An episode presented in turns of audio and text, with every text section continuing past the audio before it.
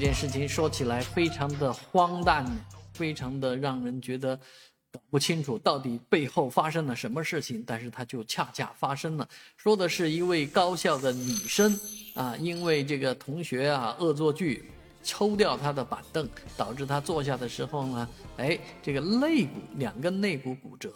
啊，这是一个疾病呢，那相应的就要有住院啊、治疗啊。而在这个过程当中呢，首先是男方不太想负这个责任啊，当然后来有别的媒体纠正啊，说男的实际上是陪着去就医，也赔了这个钱的啊，并没有说呃不想负这个责任。但是确实男方来讲，呃，很多态度呢还是比较让人觉得呃。要可可能要商量一下啊，因为他的态度并不是那么的让人满意。但是最让这个女方生气的事情，还不是呃这个男方的问题，因为自己的这个父母居然觉得他在多事儿生事啊，这个很生气，所以以至于这个女孩呢，最后决定第一从学校退学，第二呢，她和这个父母呢。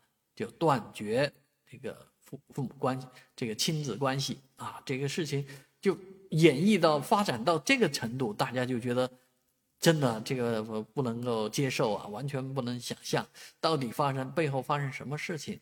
因为按照很多人平常理解的话，第一可能伤情并不太重，第二呢，哎不至于要跟家人闹成这样，但是却发生这样的事情呢。首先来讲，呃，我们讲恶作剧这种事儿呢。他可小可大，态度不对，那咱们就到法院去起诉啊。当然，很多人也说他这个病呢，啊，治正常治疗可能也就小三万块钱，但是人家赔了七万多啊，应该说是仁至义尽了。但是你态度不好，咱们就其实也不光是追究一个金钱的呃赔偿的问题。那如果你觉得接受不了，就应该去起诉啊。男方甚至很有可能因为因此而负上刑事责任。